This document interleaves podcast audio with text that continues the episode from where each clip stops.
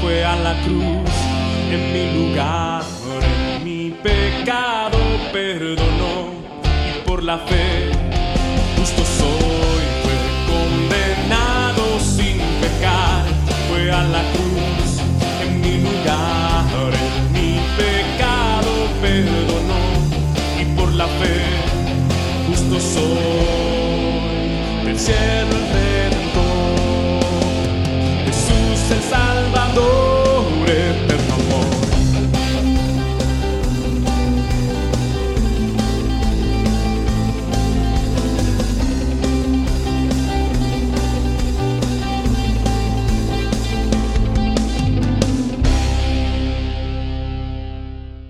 Muy buenos días, amados hermanos y amigos. Que la gracia, la misericordia y la paz de Cristo guarde sus mentes y sus corazones. Les voy a pedir que me acompañen en sus Biblias a la primera carta del apóstol Juan, en el capítulo 3, versículos 13 al 24. Una meditación que hemos titulado Amemos de hecho, no solo de palabras. Y dice así la escritura en primera de Juan 3, 13 al 24. Hermanos, no os maravilléis si el mundo os odia. Nosotros sabemos que hemos pasado de muerte a vida porque amamos a los hermanos. El que no ama permanece en muerte. Todo el que aborrece a su hermano es homicida. Y vosotros sabéis que ningún homicida tiene vida eterna permanente en él. Y en esto conocemos el amor, en que Él puso su vida por nosotros. También nosotros debemos poner nuestras vidas por los hermanos. Pero el que tiene bienes de este mundo y ve a su hermano en necesidad y cierra su corazón contra él, ¿cómo puede morar el amor de Dios en él? Hijos, no amemos de palabra ni de lengua, sino de hecho y en verdad. En esto sabemos que somos de la verdad y aseguraremos nuestros corazones delante de Él. En cualquier cosa en que nuestro corazón nos condene, porque Dios es mayor que nuestro corazón y sabe todas las cosas. Amados, si nuestro corazón no nos condena, confianza tenemos delante de Dios y todo lo que pidamos lo recibiremos de Él o lo recibimos de Él. Porque guardamos sus mandamientos y hacemos las cosas que son agradables delante de Él. Y este es su mandamiento, que creamos en el nombre de su Hijo Jesucristo y que nos amemos unos a otros como Él nos ha mandado. El que guarda sus mandamientos permanece en Él y Dios en Él.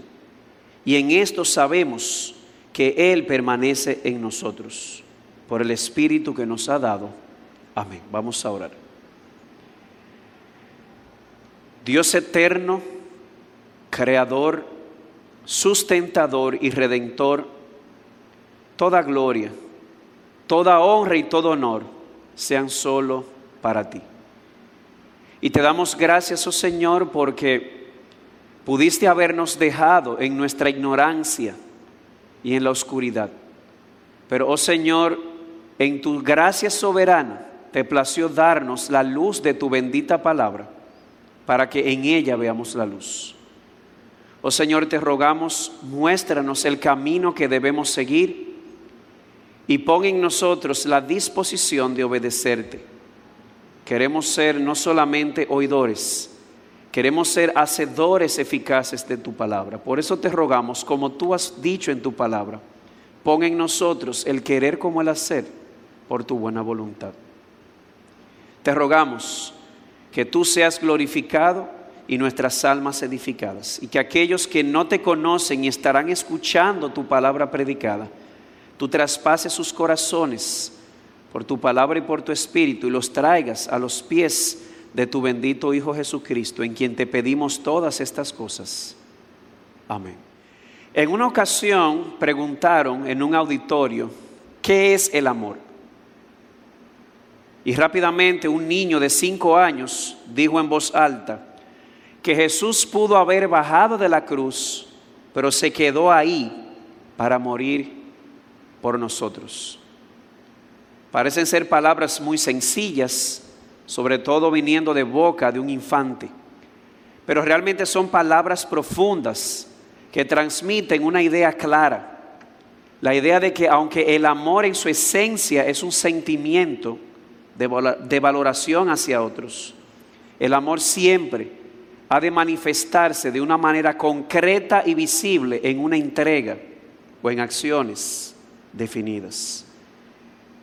Y la Biblia nos enseña que precisamente a causa del pecado, la definición y las manifestaciones del amor han sido distorsionadas. Por eso apareció Jesús, el Hijo de Dios.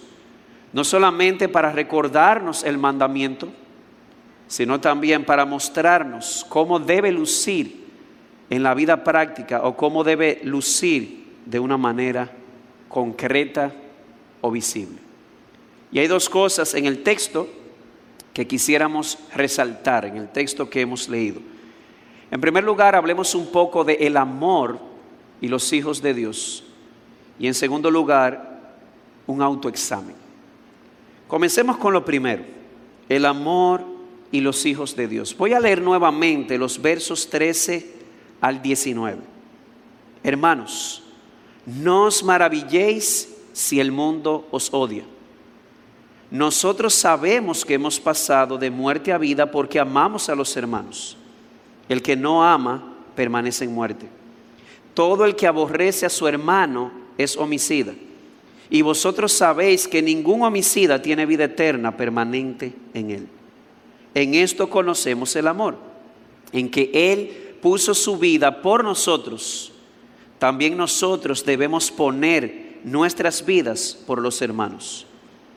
Pero el que tiene bienes en este mundo y ve a su hermano en necesidad y cierra su corazón contra él, ¿cómo puede morar el amor de Dios en él? Hijos, no amemos de palabra ni de lengua, sino de hecho y en verdad. En esto sabemos que somos de la verdad y aseguramos nuestros corazones delante de Él. En el estudio anterior, es decir, cuando estudiamos Primera de Juan, capítulo 3, versículos 1 al 12, básicamente quedó claro en esa oportunidad que espiritualmente hablando solamente existen dos familias, los hijos del diablo y los hijos de Dios. Uno es nacido de la carne, otro es nacido de Dios. Uno ignora a Dios, otro le conoce. Uno practica el pecado y no practica la justicia. El otro no practica el pecado, practica la justicia y se purifica a sí mismo, así como Cristo es puro. Y en vista de esas marcadas diferencias, el capítulo 3, versículo 1 dice claramente, por esto el mundo no nos conoce. Y siguiendo en esa misma línea, ahora en el verso 13, Juan dice, hermanos, hijos, no os maravilléis, no se asombren si el mundo os odia. Es que son dos estilos de vida muy diferentes desde su misma concepción uno nacido de la carne y vive para la carne o para los deseos de la carne, uno nacido de Dios y vive para la justicia. Por lo cual no debería sorprendernos que el mundo nos odie. Así lo dice Pedro en primera de Pedro 4:4. El punto es que ellos se sorprenden o se escandalizan de que ustedes no corran con ellos en el mismo desenfreno de disolución y os ultrajan. Pero a propósito de la diferencia entre los hijos del Dios, de Dios y los hijos del diablo, específicamente la diferencia en que los hijos del diablo practican el pecado y no practican la justicia, y que los hijos de Dios no practican el pecado y practican la justicia, en aquella ocasión establecimos algo a partir del verso 10. ¿Qué significa practicar la justicia? La práctica de la justicia tiene que ver con la manifestación práctica del amor. Leo el verso 10 nuevamente. En esto se reconocen los hijos de Dios y los hijos del diablo. Todo aquel que no practica la justicia no es de Dios, tampoco aquel que no ama a su hermano. La idea es que en ese momento se estableció a partir de este texto a propósito de que los hijos de Dios practican la justicia, la práctica de la justicia tiene que ver con la manifestación práctica precisamente del amor. Y Juan vuelve a retomar ese pensamiento o esa idea y la desarrolla en este párrafo. Nota lo que dice en los versos 14 y 15. Nosotros sabemos que hemos pasado de muerte a vida porque amamos a los hermanos. El que no ama permanece en muerte. Todo el que aborrece a su hermano es homicida. Y vosotros sabéis que ningún homicida tiene vida eterna permanente en él. Según el apóstol Juan, el distintivo inequívoco de que una persona ha nacido de Dios, el distintivo inequívoco de que una persona tiene la nueva vida en Cristo, la vida eterna, es que esta persona ama. En palabras de nuestro querido hermano y pastor Greg Nichols, el amor es el distintivo social del nuevo nacimiento. Y es por esa razón que Juan plasma la siguiente conclusión, específicamente en el verso 14. El que no ama permanece en muerte. En otras palabras, no tiene vida eterna. ¿Por qué? Porque como vemos claramente, el nuevo nacimiento se manifiesta o se evidencia a través de una vida de amor. O el amor es la manifestación social del nuevo nacimiento. Por lo tanto, todo aquel que no ama permanece en muerte o no tiene vida. Y Juan prosigue explicando esto en el verso 15. Todo aquel que aborrece a su hermano es homicida y vosotros sabéis que ningún homicida tiene vida eterna permanente en él. Es fuerte el lenguaje, es crudo, pero es real. Una persona que no ama no solamente está evidenciando que no tiene vida, es que también es un homicida. No tiene vida y quita vida. Es un homicida. No solamente carente de vida, sino que también quita la vida así como lo es el diablo homicida desde el principio. Pero Juan agrega algo más acerca del amor aquí, y es que el amor no es solamente el distintivo del nuevo nacimiento, no es solamente el distintivo de una persona que ha pasado de muerte a vida. Según el apóstol Juan, aquí también eh, el amor es la evidencia de que caminamos en la verdad doctrinal. Específicamente el verso 19. Lo dice claro. Dice, en esto sabremos que somos de la verdad y aseguramos nuestros corazones delante de Él. El amor no es solamente el distintivo social que evidencia que hemos nacido de nuevo, el amor es también la evidencia de que andamos en la verdad doctrinal. Y esto es sumamente vital e importante, porque hay muchas iglesias, empezando por las iglesias de nuestro círculo, iglesias reformadas que insisten en que la verdad doctrinal o la sana doctrina es un distintivo del nuevo nacimiento. Y eso no lo vamos a pelear, no lo vamos a negar, eso es cierto. Primera de Juan, capítulo 5, versículo 1 dice, todo aquel que es nacido de Dios cree que Jesús es el Cristo. En otras palabras, hay un distintivo doctrinal. Todo aquel que, cree, que ha nacido de Dios tiene que creer lo correcto, tiene que creer la verdad acerca de Cristo. Y de hecho, si no cree la verdad acerca de Cristo, Juan tiene un nombre para esas personas. Les llama anticristos. De modo que sí, hay un distintivo doctrinal. Todo aquel que es nacido de Dios debe creer lo correcto, debe creer la verdad acerca de Cristo y de su obra. El problema está cuando nos quedamos solamente en el distintivo doctrinal y nos olvidamos del distintivo social. Y digo esto, vuelvo y repito, porque hay muchas iglesias, empezando desde nuestros círculos reformados, que parecemos aliens, extraterrestres, cabezas grandes llenas de sana doctrina, pero corazones pequeños con poco amor. ¿Y sabes cuál es el problema? El problema de eso es que Jesús es la verdad y la vida, pero Él también es amor. Él es la verdad, pero Él es también amor. Por lo tanto, si insistes en la sana doctrina y no insistes en el amor, o hay un problema en tu doctrina o hay un problema en tu corazón. Pastor, usted lo puede repetir porque me gustó eso. Sí, sí. El problema de aquellos que insisten en solamente el distintivo doctrinal, que es correcto, todo aquel que es nacido de Dios tiene que creer la verdad, lo correcto acerca de Cristo. Y no creerlo sería un espíritu anticristiano. Pero hay un problema cuando nos quedamos en el distintivo doctrinal, en la verdad doctrinal y nos olvidamos del, distintivo social. ¿Cuál es el problema? Que Jesús no es solamente la verdad, Él es también amor.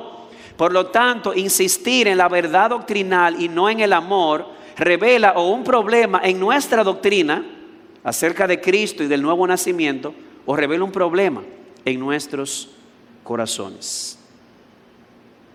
O nuestra doctrina acerca de Cristo está distorsionada o nuestro corazón está endurecido. Claro, esto nos lleva a un próximo punto. Ok, todo aquel que es nacido de Dios tiene que amar. Ese es el distintivo social. Pero ¿qué es el amor? Eso es sumamente importante porque es más fácil hablar del amor que amar. Por esa razón es sumamente importante venir a lo que Juan tiene que decirnos aquí acerca de lo que es el amor. ¿Qué es el amor? Bueno, hay dos extremos tratando de definir el amor. Están aquellos que tienen una decisión meramente externa. Para muchos el amor es una decisión. ¿Has oído eso? El amor es una decisión. El amor es dar. ¿Quieres saber mi opinión sobre esa definición?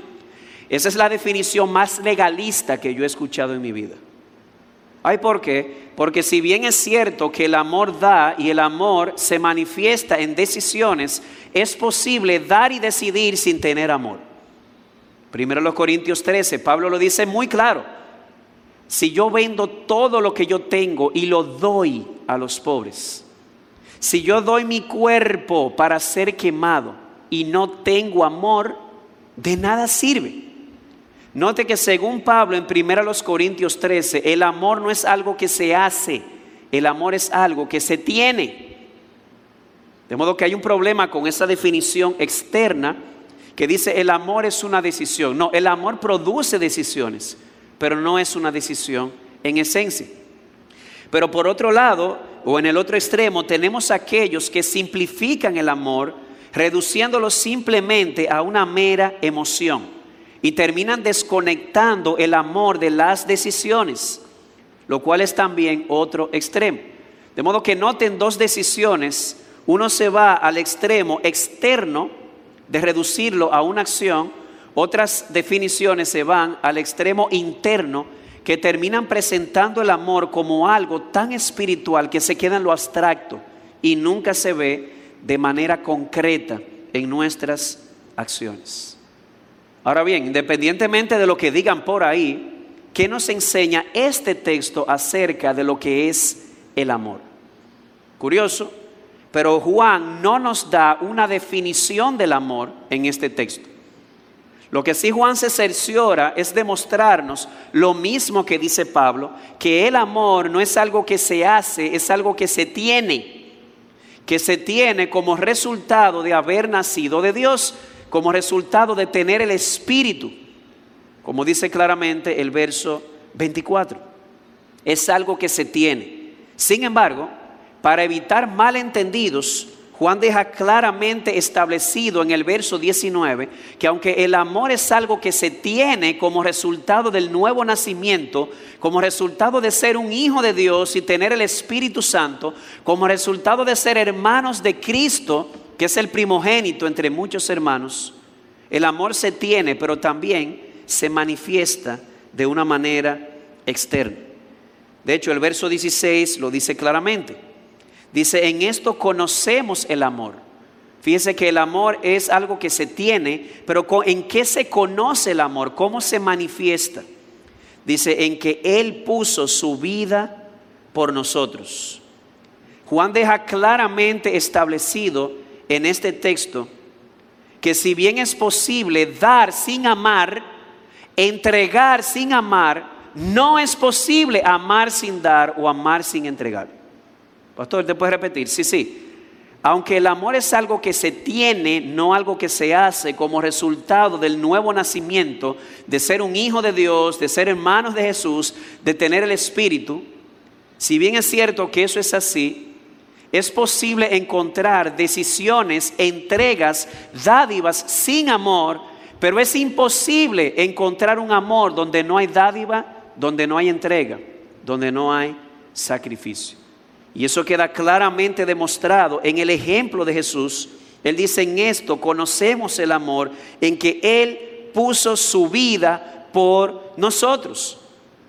Jesús no solamente dijo que Él amaba a su iglesia, Él demostró ese amor.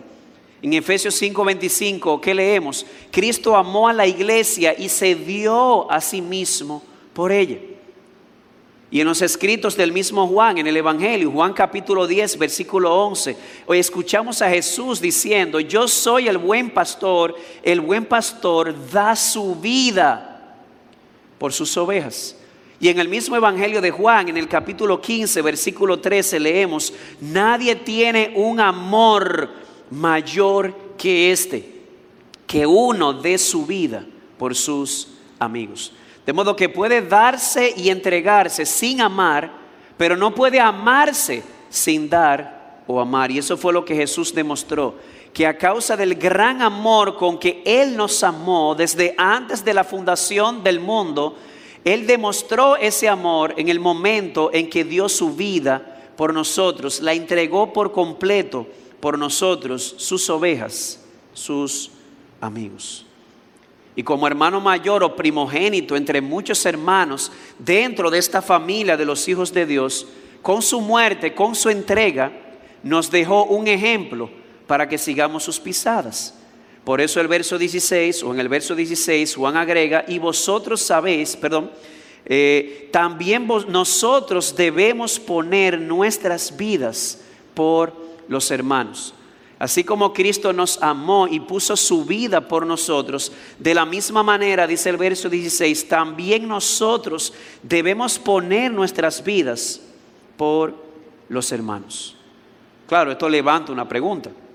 Ok, el amor es algo que se tiene en virtud del nuevo nacimiento y que se manifiesta o se demuestra en acciones concretas, en una entrega Cristo lo hizo, nos amó y demostró amor, ese amor dando su vida por nosotros. De la misma manera también nosotros, sus hermanos menores, siguiendo su ejemplo y la nueva naturaleza que tenemos de Él, deberíamos hacer lo mismo, dar nuestras vidas en amor a nuestros hermanos. Pero, ¿qué implica eso?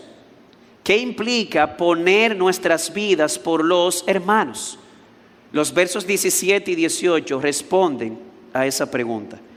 Pero el que tiene bienes en este mundo y ve a su hermano en necesidad y cierra su corazón contra él, ¿cómo puede morar el amor de Dios en él? Hijos, no amemos de palabra ni de lengua, sino de hecho y en verdad. ¿Qué significa? ¿Qué implica poner nuestras vidas por nuestros hermanos? Según este texto significa poner nuestras vidas por completo, darnos por completo para suplir a las necesidades de aquellos que decimos amar. Si tú dices que tú amas a tu hermano, la manera de demostrar ese amor es de la misma manera que Cristo te lo demostró a ti, entregando tu vida por completo para servir a las necesidades de esa persona que tú dices amar. Y en ese momento poner tu vida comienza a tener nombres particulares. Poner tu vida para servir a la necesidad de otros significa que de ahora en adelante tú vas a utilizar tus energías para servir a esa persona necesitada que amas. Vas a utilizar tu tiempo, tus bienes, tus dones, tus habilidades y tu servicio Amados hermanos, hacer lo que hizo Jesús, demostrar nuestro amor en hechos, dando nuestra vida por nuestros hermanos, significa que vamos a darnos por completo para servir a las necesidades de aquellos hermanos que decimos amar. A veces la necesidad puede ser física y en ese momento el amor toma forma de 100 pesos que tú le des a un hermano. De hecho, el mismo Juan utiliza un ejemplo tan hermoso y es el ejemplo del hermano Gallo.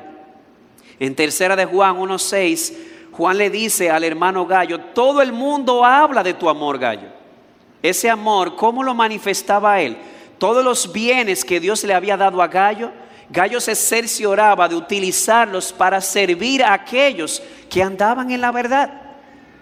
De modo que el amor del que estamos hablando da su vida por otros y dar su vida significa utilizar sus energías, su tiempo, sus bienes, sus habilidades para servir a las necesidades de aquellos que amamos. En muchos casos la necesidad puede ser física, como vimos que hizo el hermano Gallo, pero también en, en otros casos la necesidad puede ser espiritual. No sé si recuerdan aquel momento en que una persona discapacitada le pidió a Pedro y a Juan y él le dijo, no tengo dinero, pero lo que tengo, eso te doy. Y hay otras necesidades en los hermanos que tú y yo, de que decimos amarles, debemos suplir. Necesidades espirituales. Y ese fue el ejemplo que nos dejó Pablo. En el libro de Filipenses capítulo 2 vemos a Pablo diciendo que él derramó su vida como libación, como un sacrificio para servir a la fe de los hermanos. De modo que cuando hablamos aquí de un amor que pone su vida, estamos hablando de una persona que pone todas sus fuerzas, todas sus energías, todos sus bienes, todas sus habilidades, todo su servicio para suplir a las necesidades de aquellos que amamos o de nuestros hermanos. Sea esta necesidad física o sea esta necesidad espiritual. Hermano, ¿entiendes lo que estoy diciendo? Porque si me estás entendiendo bien, o mejor dicho, si no me estás entendiendo bien, te lo voy a poner de una manera un poco más drástica, que es lo que hace Juan en el texto. Lo que Juan está transmitiendo es que para tú aborrecer a una persona, o la manera de tú demostrar aborrecimiento a una persona, no solamente es maltratándola de una activa, activa, es también mostrando indiferencia de una manera pasiva. ¿Cómo así, pastor? Que tú aborreces a una persona no solamente cuando la maltratas activamente, sino también cuando cierras tu corazón y te haces indiferente de una manera pasiva a las necesidades de otro. ¿Recuerdas en Mateo 25? ¿Cómo le dijo Jesús a los de la izquierda? Apártense de mí, malditos, al fuego eterno Tuve hambre, no me diste de comer. Tuve sed, no me diste de beber. Estuve preso y no me visitaste. Y la pregunta que me imagino que ellos harían es, ¿pero qué fue lo que hicimos? El problema no fue lo que hicieron. El problema fue lo que dejaron de hacer. Porque según este texto, ese amor que viene como resultado del nuevo nacimiento o que tenemos como parte de nuestra nueva naturaleza, debe manifestarse de la misma manera en que Jesús manifestó su amor hacia nosotros, dándonos por completo para servir a las necesidades físicas o espirituales de aquellos que decimos amar. De modo que aborrecer al hermano no solamente significa tú maltratarle de una manera activa, también significa tú cerrar tu corazón, tú retener tus energías, tu tiempo, tus dones, tus talentos y tus bienes, en lugar de tú darlos para servir a los hermanos que tú dices amar. Una vez más repito, el amor que viene como producto del nuevo nacimiento es un amor como el que modeló Jesús. Uno que no solamente se quedó en palabras, sino que también bajó a los hechos. De ahí lo que Juan dice en el verso 18, hijos, no amemos de palabra ni de lengua, sino de hecho y en verdad. No es suficiente tú decirle al hermano, yo te amo. Demuéstrale ese amor que tú dices tener por él o por ella, metiendo tu mano en el bolsillo y extendiéndola para cubrir sus necesidades. No solamente le diga yo te amo, toma a ese nuevo hermano que es recién bautizado, que es recién convertido y por causa de la cuarentena o de este tiempo providencial no ha podido asistir a la iglesia y necesita una persona que lo disipule. Amado hermano, Mateo 24 dice que en los postreros días el amor de muchos se va a enfriar. Oye esto, el amor. Y yo temo que el amor de muchos aquí se esté enfriando. ¿Sabe por qué? ¿Sabe por qué digo eso? Porque difícilmente aparezca ahora una persona, aún en la comodidad de su casa, que dedique tiempo, esfuerzo para disipular o para atender a las necesidades espirituales de una persona. ¿Dónde está nuestro amor? Mostremos el amor, pongamos nuestra vida para suplir a las necesidades de nuestros hermanos o de aquellos que decimos amar. ¿Qué nos resta? el autoexamen. Versículos 20 al 24. Dice, en cualquier cosa en que nuestro corazón nos condene, porque Dios es mayor que nuestro corazón y sabe todas las cosas. Amados, si nuestro corazón no nos condena, confianza tenemos delante de Él. Y todo lo que pidamos lo recibimos de Él porque guardamos sus mandamientos y hacemos las cosas que son agradables delante de Él. Y este es su mandamiento, que creamos en el nombre de su Hijo Jesucristo y que nos amemos unos a otros como Él nos ha mandado. El que guarda sus mandamientos permanece en Él y Dios en Él. Y en esto sabremos que Él permanece en nosotros por el Espíritu que nos ha dado. Amados hermanos, todo lo que he venido diciendo de unos minutos para acá, yo sé que puede generar en nosotros ciertas dudas o temores de, ¿seré yo cristiano?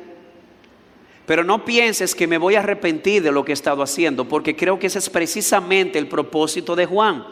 Existe un temor que es sano, que es saludable ¿Cuál? Ese temor que nos lleva a examinarnos a nosotros mismos a la luz de la palabra de Dios que conoce nuestros corazones y sabe todas las cosas, como dice el verso 20.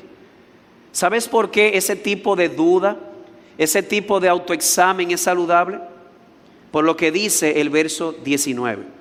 En esto sabemos que somos de la verdad y aseguraremos nuestros corazones delante de Él.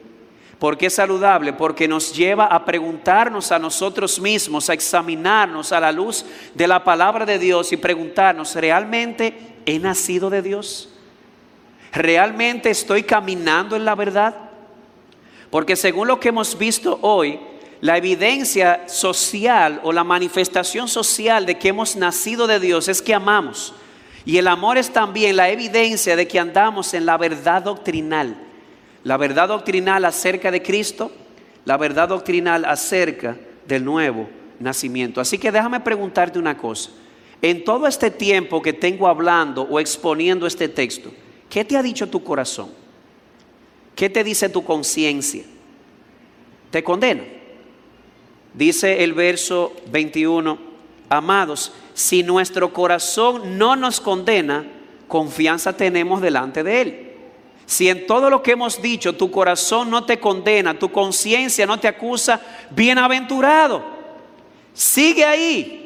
No solamente diciéndole a los hermanos te amo, sigue en ese camino mostrándole tu amor a los hermanos, dando tu vida por ellos, dando tus energías por ellos, dando tus bienes, tus talentos para servir a sus necesidades, no solamente físicas, sino también espirituales. Sigue ahí. Pastor, dígame, ¿y si mi corazón me acusa? También eres bienaventurado ¿Por qué? Porque eso significa que tu conciencia no está muerta. Tu conciencia te está hablando. Si en todo lo que hemos dicho tu corazón te acusa, porque has llegado a la conclusión de que has hablado mucho, pero has actuado poco, si en todo esto el Espíritu de Dios por su palabra te ha mostrado que tu amor se ha quedado solo en palabras y que has dejado solo a ese hermano que no tiene con qué comer o has dejado solo a ese hermano que necesita un consejo o un estudio o un discipulado para poder crecer y alimentarse espiritualmente hablando, pues entonces Juan tiene buenas noticias para ti. Como vimos en el capítulo 1, versículo 9, confiésalo no lo niegues, es real. Confiésalo. ¿Sabes por qué? Porque el mismo Juan nos dice que si confesamos nuestros pecados, Él es fiel y justo para perdonarnos. Si has visto la evidencia, si has visto falta de amor en ti, si has notado que no has estado practicando la justicia, es decir, que no has estado practicando de manera concreta el amor para con los hermanos que dices amar, confiésalo.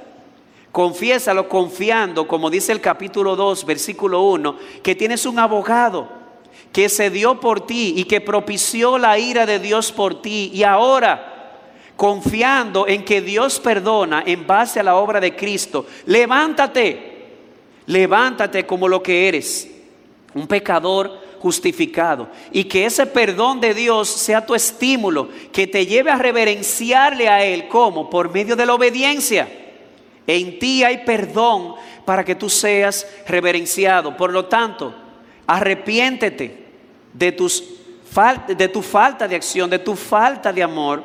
Confiesa eso a Dios, esa falta de amor. Confía en Jesucristo y ahora, confiando en el perdón que Él te da, levántate y honra a Dios. ¿Cómo? Guardando su mandamiento. ¿Cuál mandamiento? Bueno, el mandamiento que se nos resalta en el verso 23. Y este es su mandamiento, que creamos en el nombre de su Hijo Jesucristo y que nos amemos unos a otros como Él nos ha mandado. Dios te manda una vez más hoy a que tú cumplas el requisito doctrinal. Tú creas que Jesucristo es quien dijo ser el Hijo de Dios, pero el mandamiento tiene una segunda parte.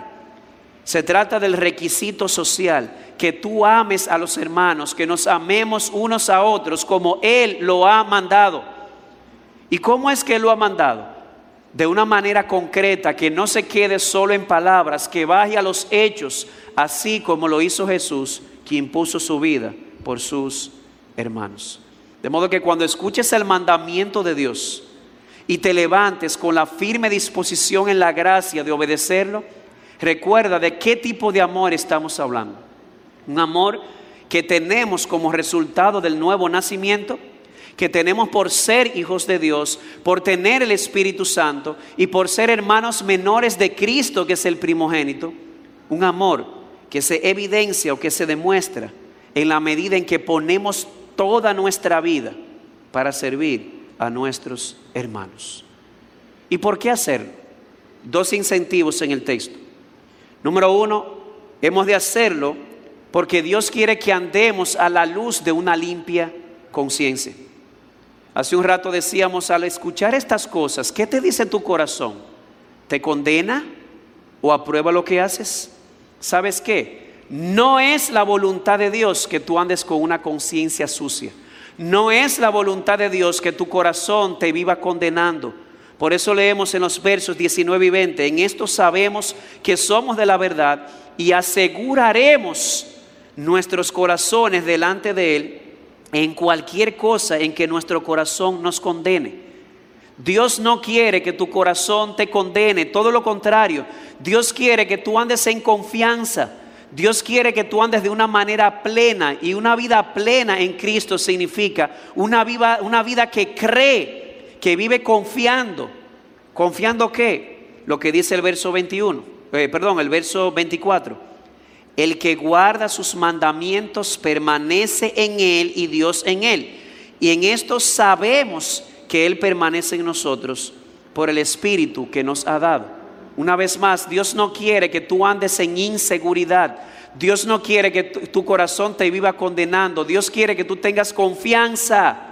Eso es parte de la vida plena, de una vida cristiana plena. ¿Confianza de qué? De que Dios está en ti y de que tú estás en Él. De que Dios ha puesto su espíritu en ti y te está guiando. ¿O tú crees que Dios quiere para ti una vida de inseguridad? No. De hecho, Juan, la primera carta de Juan se, escribió, como dijimos al principio de la serie, precisamente para esto, para que sepáis que tenéis vida eterna.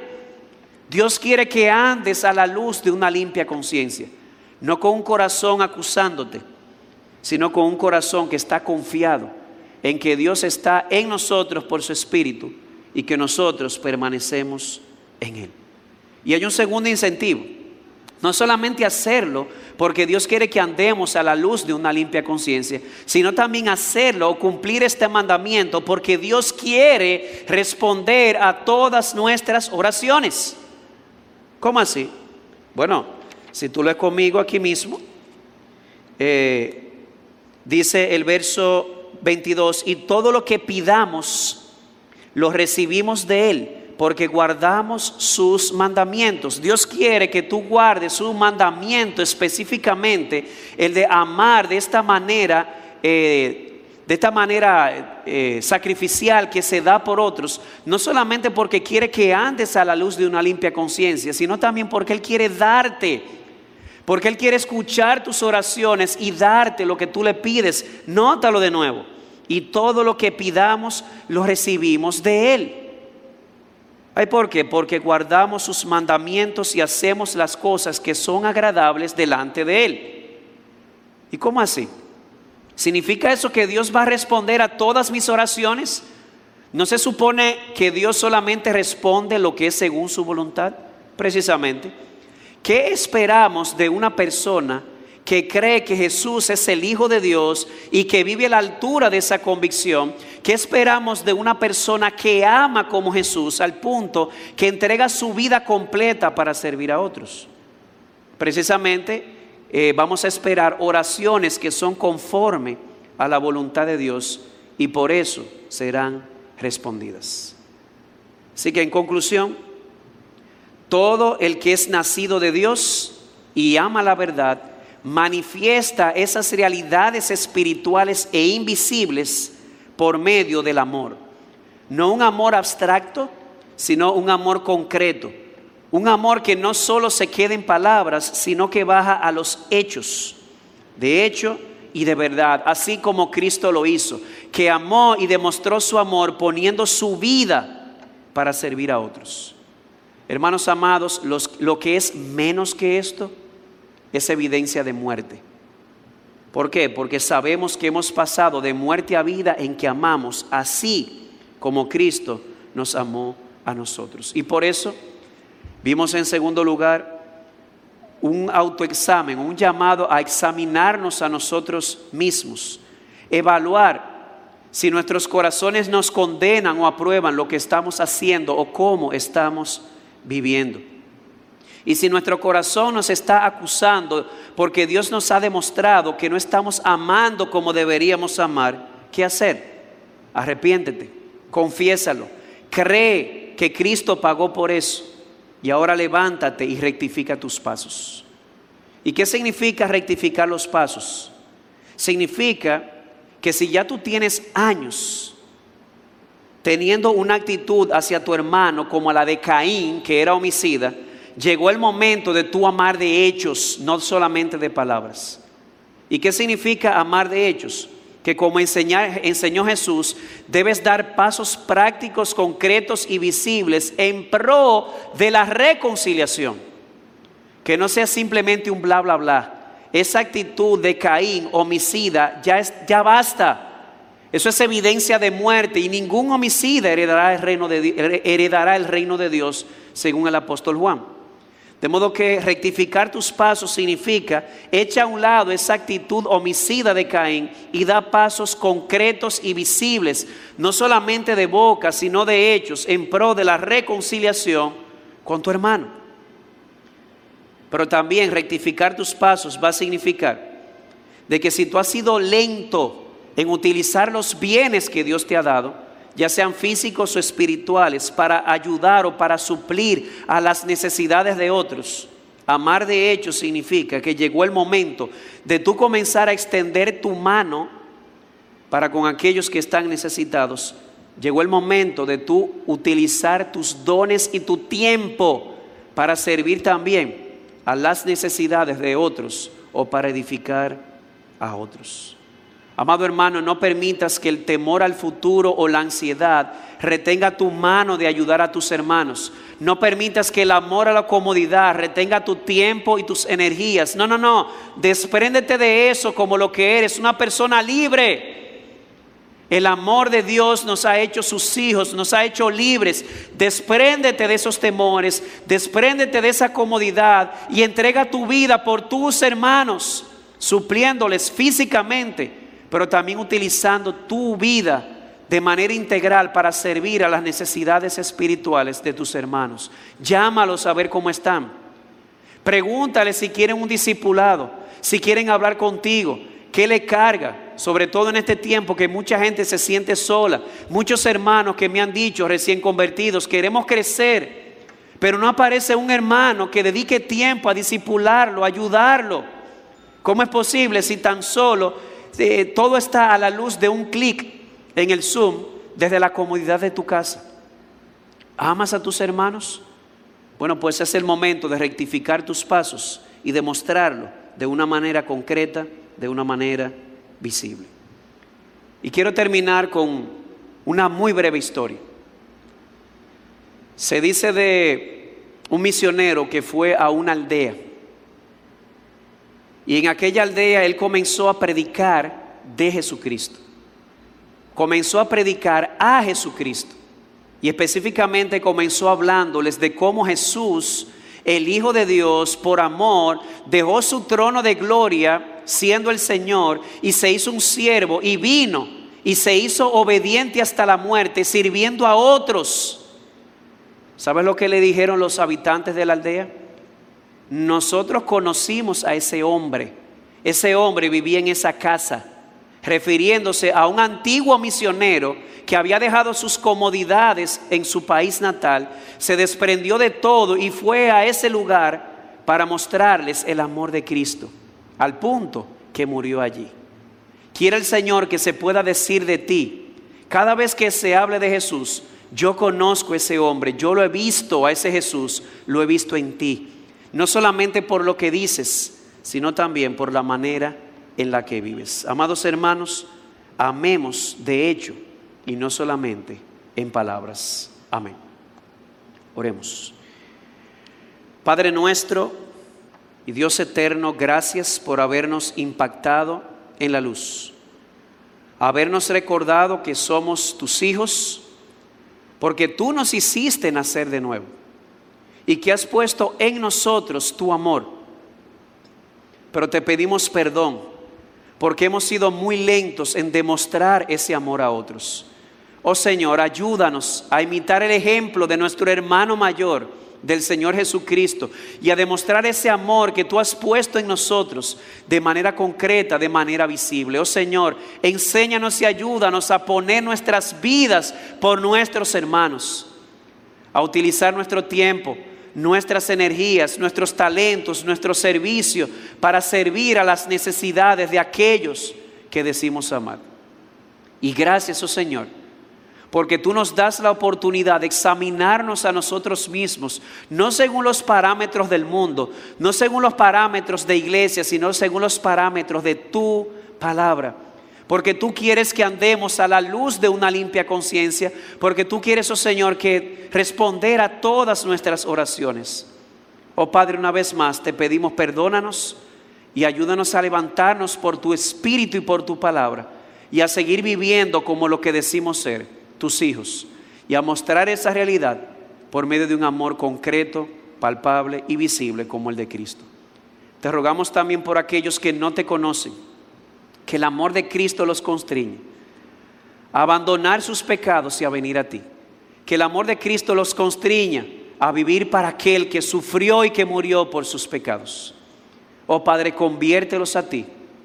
Oh Señor, concédenos el privilegio y el gozo de verles confesando con sus bocas que Jesús es el Señor para gloria tuya. Porque te lo rogamos en los méritos de Cristo. Amén.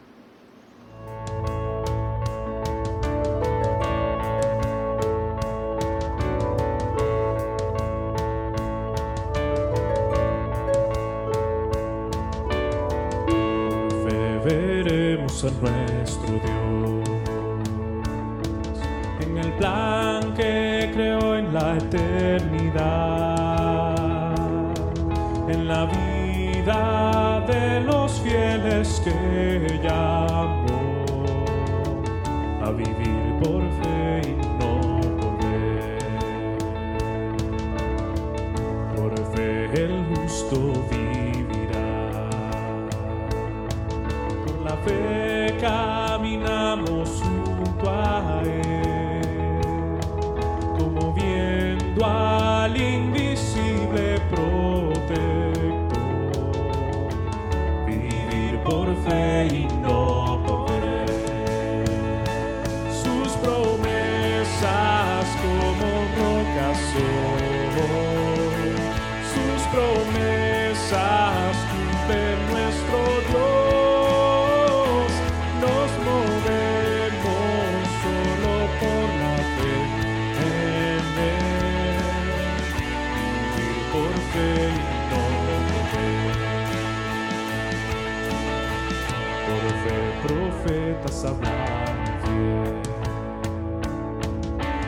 fe proclamaron la verdad del Mesías prometido en Edén,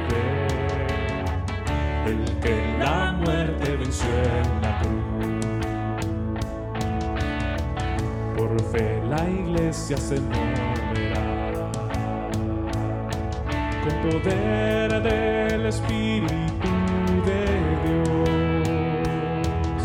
las huestes del infierno no podrán dañar la obra de nuestro